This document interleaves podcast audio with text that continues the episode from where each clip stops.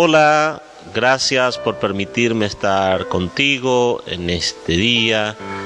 En esta reflexión de hoy quiero compartir contigo caminos inevitables. A Jesús le era necesario pasar por Samaria, dice San Juan capítulo 4 versículo 4. El que maneja automóvil o el que camina busca siempre el acortar la ruta pero hay caminos cuya trayectoria es inevitable. A veces son caminos largos, con muchas curvas, ondulados, pero hay que atravesarlos. Ese camino te llevará o nos llevará a nuestro destino. El creyente tiene sus caminos inevitables.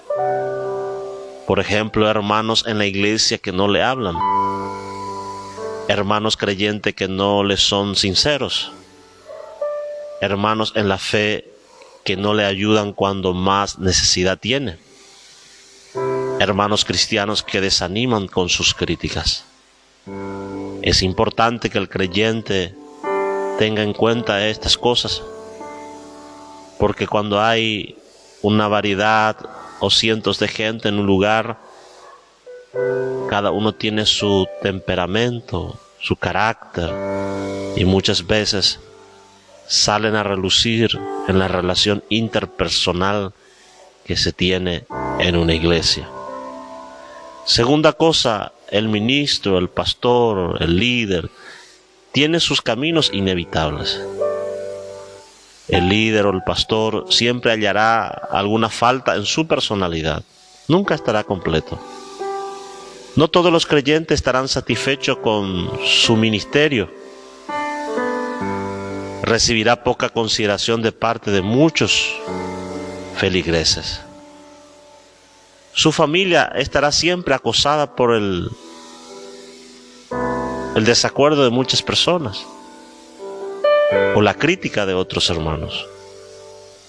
Tres, pasar por Samaria era inevitable para Jesús porque le acortaría la trayectoria, lo llevaría hasta el pozo de Jacob,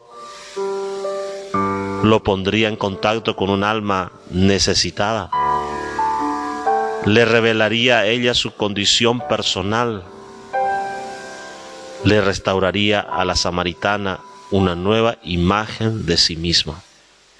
A Jesús le era necesario pasar por Samaria. Un creyente tuvo un sueño donde se veía caminando con Jesús a lo largo de un camino. Después de llevar algún tiempo caminando, se fijó y vio que solo se marcaban sobre el camino un par de pisadas. Señor preguntó, ¿por qué solo veo mis pisadas? A lo que Jesús respondió, Hijo mío, no son tus pisadas las que ves, sino las mías. Cuando el camino se puso difícil, te tomé mis brazos para cargarte. El camino inevitable se hace fácil con la presencia de Jesús. A Moisés Dios le dijo, mi presencia irá contigo y te dará descanso.